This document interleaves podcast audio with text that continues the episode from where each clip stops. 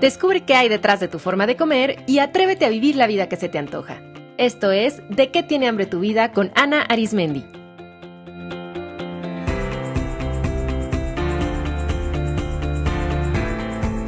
Este es el episodio número 19, ¿Por qué se nos antoja el chocolate?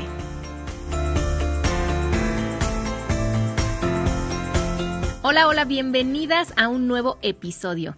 Soy Ana Arismendi, especialista en psicología de la alimentación y antes de empezar quiero invitar a todas las mujeres que me estén escuchando a mi taller de qué tiene hambre tu vida que inicia ya en septiembre. Este taller está diseñado con todo mi corazón y en él cristalizo años de estudios en diferentes corrientes psicológicas y en nutrición, lo cual fusiono en un modelo que he creado para que exploren, sanen y transformen su relación con la comida como estoy segura que nunca han hecho antes. En el taller les explico cómo se forma la relación psicológica con la comida, van a descubrir el origen nutricional y emocional de sus antojos, vamos a hablar de qué significan los atracones y otras conductas como dejar de comer, hacer dietas de forma crónica, tener preocupaciones constantes por el peso o simplemente no sentirse cómodas en su cuerpo. Aprenderán cuáles son los bloqueos psicológicos y familiares que han mantenido al sobrepeso con ustedes y otras conductas alimentarias y comprenderán que tanto su peso como todas esas conductas compulsivas han cumplido una función en su vida, que al entenderla van a poder liberarla y transformarla. También aprenderán a descubrir de qué tienen hambre realmente y a diseñar la vida que verdaderamente se les antoja vivir. Si llevan muchos años haciendo dieta, las invito a regalarse esta oportunidad de abordar su relación con la comida desde una perspectiva totalmente diferente. Nos vamos a ir a la raíz. Hay cuatro grupos a los que pueden integrarse. Uno online, al que pueden asistir desde cualquier parte del mundo. Un grupo presencial en la Ciudad de México los miércoles por la mañana. Otro los jueves por la tarde. Y si quieren vivir una inmersión total, pueden hacer el taller intensivo que dura un fin de semana nada más, todo sábado y todo domingo, también en la Ciudad de México. Toda la información está en de qué tiene hambre tu vida.com. Me dará muchísimo gusto que algunas de ustedes me acompañen en estos talleres. Ok, el día de hoy tenemos un episodio delicioso porque les compartiré por qué se nos antoja el chocolate. ¿A ustedes les gusta el chocolate? Desde su consumo ancestral en América, el cacao tenía un lugar especial, pues se utilizaba en rituales sagrados. Se sabe que tanto mayas como aztecas utilizaban el cacao para preparar una bebida reservada para los guerreros, sacerdotes y para la nobleza. Y cuando los europeos lo mezclaron con leche, manteca de cacao y azúcar, surgió el chocolate como hoy lo conocemos y desde entonces se ha convertido en un favorito de todo el mundo. Como ya les había platicado en el episodio 7 dedicado a los antojos, cuando utilizo el término antojo, no me refiero a la apetencia ocasional de algo. O sea, no es como decir un día, ay, se me antoja comer sushi, sino más bien a una sensación de urgencia por comer un alimento en específico que no tiene nada que ver con el hambre fisiológica y que incluso sentimos que nos descontrola. Yo les podría decir que, en mi experiencia, el chocolate es uno de los alimentos que más me reportan mis pacientes y alumnas que se les antoja o, como muchas dicen, sin el que no podrían vivir.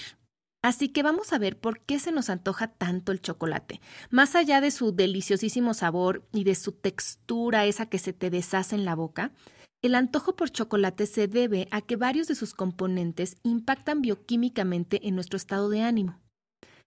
El primero de ellos es la feniletilamina, la cual causa que se segregue dopamina, activando los ciclos de placer y recompensa. También activa la segregación de endorfinas que relajan al cuerpo y causan sensación de felicidad. Es interesante que este mismo efecto ocurre durante el orgasmo y tal vez por eso muchas mujeres seguramente han oído por ahí que dicen que prefieren el chocolate al sexo, pero también es por esto que se considera el chocolate como un afrodisíaco y un regalo típico de las parejas. Otro componente es la teobromina, que también afecta nuestro estado de ánimo. El término teobromina proviene del nombre científico del árbol del cacao, teobroma cacao. Y es interesante que teobroma proviene de las raíces teo, que significa Dios, y broma, que significa alimento. O sea que el nombre científico del árbol del cacao es alimento de los dioses. La teobromina es un alcaloide de la misma familia de la cafeína, del café, y la teofilina del té, y por lo tanto estimula el sistema nervioso central. No sé si sabían, pero el café no es que dé energía. Muchas personas dicen, ay, me voy a tomar un café para que me dé energía. Más bien, sino el café, o más bien la cafeína, estimula el sistema nervioso central y eso es lo que nos hace sentir que nos despierta. La teobromina del chocolate es igual, aunque su capacidad estimulante es mucho menor que la cafeína, sí nos estimula y en algunas personas sensibles, de hecho, sí puede afectarles. Por eso no se recomienda el consumo de chocolate a las personas que tienen insomnio, por ejemplo, y también se sugiere reducir el consumo de chocolate a las personas con dolores de cabeza frecuentes o migrañas. Mientras más rico en cacao sea el chocolate, o sea, mientras más oscuro sea, más amargo, más teobromina contiene. Algo importante es que la teobromina es tóxica para los, para los, animales. Seguramente han escuchado que es muy peligroso que los perros o gatos ingieran chocolate. De hecho, también conejos, gallinas, pollos, o sea, no, no la pueden metabolizar. Por ejemplo, un perrito pequeño puede morir intoxicado por tan solo consumir 50 gramos de chocolate oscuro, porque el hígado no puede metabolizarlo. Así es que en el caso de los humanos, pues obviamente no es tóxico, pero sí tengan mucho cuidado de no dejar chocolates en casa al alcance de sus perros. Otro componente que entra en juego es el triptófano, que es un aminoácido presente en el chocolate y que es un ingrediente a partir del cual el cuerpo sintetiza serotonina. La serotonina es un neurotransmisor que se ha llamado el antidepresivo natural, pues es el encargado de equilibrar el estado de ánimo y hacernos sentir relajados y tranquilos. A esto hay que añadirle que el chocolate es rico en grasa y azúcar, y ya sabemos que además de que el azúcar nos da como un rush o levantón de energía momentáneo que nos hace sentir bien, combinado con grasa produce esa textura y sabor tan deliciosos y característicos del chocolate que también activan el centro de placer y recompensa. Así es que como ven, esta combinación de componentes hace que el chocolate nos haga sentir placer, nos tranquilice y relaje y además estimula al cerebro para buscar más. Por eso es casi un cliché de las películas románticas que cuando una mujer termina una relación de pareja coma chocolate o helado de chocolate. Pero más allá de casi casi que la caricatura en las películas, es real, sí funciona y lo hacemos porque el chocolate sí nos levanta el ánimo y sí nos hace sentir mejor, aunque sea de forma pasajera. También por eso las parejitas se regalan chocolate y comen chocolate, porque bioquímicamente te ponen un mood relajado y pues perfecto para el amor. Así que el antojo por chocolate es un antojo de placer y un antojo de relajación. Lo que nos hace buscarlo no es únicamente la agradable experiencia sensorial, sino el efecto resultado de la combinación de estos componentes. Otra razón por la que se presenta antojo de chocolate es por una deficiencia de magnesio. El chocolate es rico en magnesio y especialmente si tienen mucho antojo de chocolate antes de la menstruación o si tienen insomnio, puede ser que tengan una deficiencia de magnesio. Esto es interesante porque la deficiencia de magnesio puede ocurrir por un desbalance hormonal, específicamente si hay elevado nivel de estrógeno o como se le llama dominancia de estrógeno. Eso puede causar deficiencia de magnesio y que por ello haya antojo de chocolate. Es común que mujeres en la perimenopausia o con endometriosis o como les decía que unos días antes de la menstruación tengan mucho antojo de chocolate y esta puede ser la causa.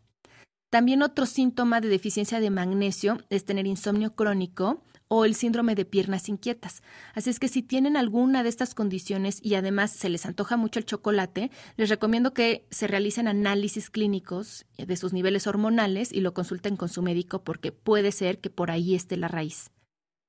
También algo que pueden hacer, obviamente, es aumentar el consumo de alimentos ricos en magnesio, como todas las hojas verdes, todas las nueces, almendras, avellanas, todas las semillas y el pescado. Y también pueden tomar un complemento nutricional de magnesio, sobre todo si tienen insomnio. Tomar magnesio antes de dormir puede ayudarles mucho.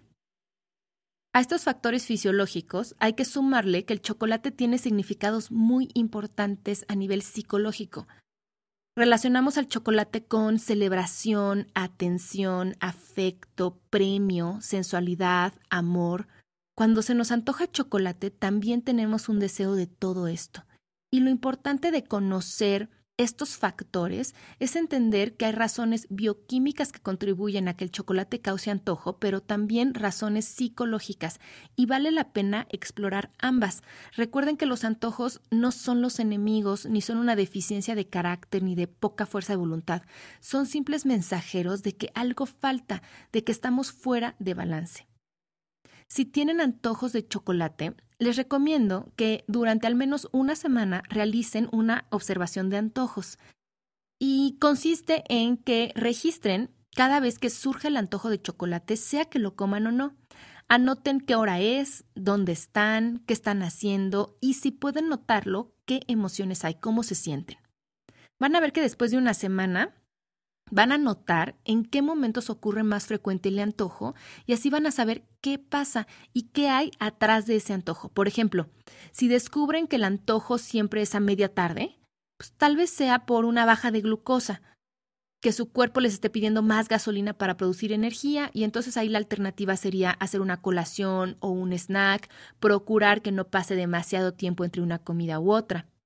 O tal vez la razón sea más psicológica, que a esa hora estén aburridos y frustrados en su trabajo y que deseen algo que les haga sentir mejor, o que estén demasiado estresadas con tantas cosas que hacer y comer un cuadrito de chocolate sea como darse un descanso y un espacio para poder alimentarse a ustedes mismas en vez de a todos los demás. También les recomiendo que observen si los antojos de chocolate aumentan alrededor de la menstruación o si tienen insomnio o algún problema hormonal, como ya vimos, también eso puede estar relacionado. Y les sugiero que exploren el significado que el chocolate tiene para cada uno de ustedes. ¿A quién les recuerda? ¿Cuándo empezaron a comer chocolate? ¿En qué periodos de su vida han, han tenido más antojos de chocolate? ¿Y para qué lo usan? Para premiarse, para demostrar afecto, para consentirse. Si definen el significado, podrán descubrir lo que verdaderamente necesitan y entonces encontrar alternativas incluso más efectivas para satisfacer esa necesidad. Porque si el antojo de chocolate es muy recurrente, quiere decir que lo que necesitan no es chocolate, porque entonces lo comerían y pues ya se, se iría ese antojo. Más bien hay una necesidad más profunda que estamos de cierta forma encubriendo con el chocolate o tratando de resolver como para salir del paso con chocolate. Por ejemplo, si descubren que el chocolate es como un premio después de un día de mucho esfuerzo, pregúntense dónde aprendieron esto y además de qué otras formas podrían reconocerse. Y por supuesto que no está mal comer chocolate sea, no satanicemos, por favor, ningún alimento. El chocolate se puede incluir en una alimentación saludable perfectamente. El punto aquí es que no haya una relación de dependencia ni que el exceso en su consumo dañe la salud. También es importante que descubramos la raíz del antojo y así poder satisfacer la necesidad real. De hecho, el cacao tiene varios beneficios. Por ejemplo, contiene flavonoides, los cuales ayudan a mejorar la función vascular y disminuir la presión arterial, y también contiene antioxidantes que protegen a las células de los radicales libres. También es buena fuente de potasio, cromo, zinc, cobre, manganeso y, como ya vimos, de magnesio. Así es que pueden incluir el chocolate y obtener todos esos beneficios. Aquí les voy a compartir algunos tips de cómo elegir un buen chocolate, porque hay muchísimos en el mercado y la verdad, muchos sí son comida que no aporta muchos nutrientes. Entonces, ¿cómo elegir un buen chocolate? Recuerden que lo saludable del chocolate es el cacao, así que seleccionen un chocolate que contenga 70% de cacao o más. Eviten el chocolate con leche, porque el lácteo inhibe la absorción de los antioxidantes en el organismo, entonces pues no van a estar recibiendo esos beneficios. Eviten los chocolates con una larga lista de ingredientes, sobre todo si el primero es azúcar. Y en resumen, mientras más negrito, más saludable. Bueno, queridos chocolate lovers, espero que hayan disfrutado este episodio y sobre todo que les haya servido para comprenderse y tener una relación más saludable con el chocolate. Hasta la próxima.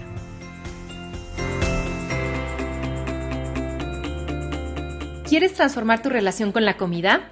Te invito a mi taller de qué tiene hambre tu vida, donde de forma innovadora y amorosa exploraremos y transformaremos no solo tu forma de comer, sino a ti misma. El taller tiene una duración de 8 semanas y se imparte en varias modalidades.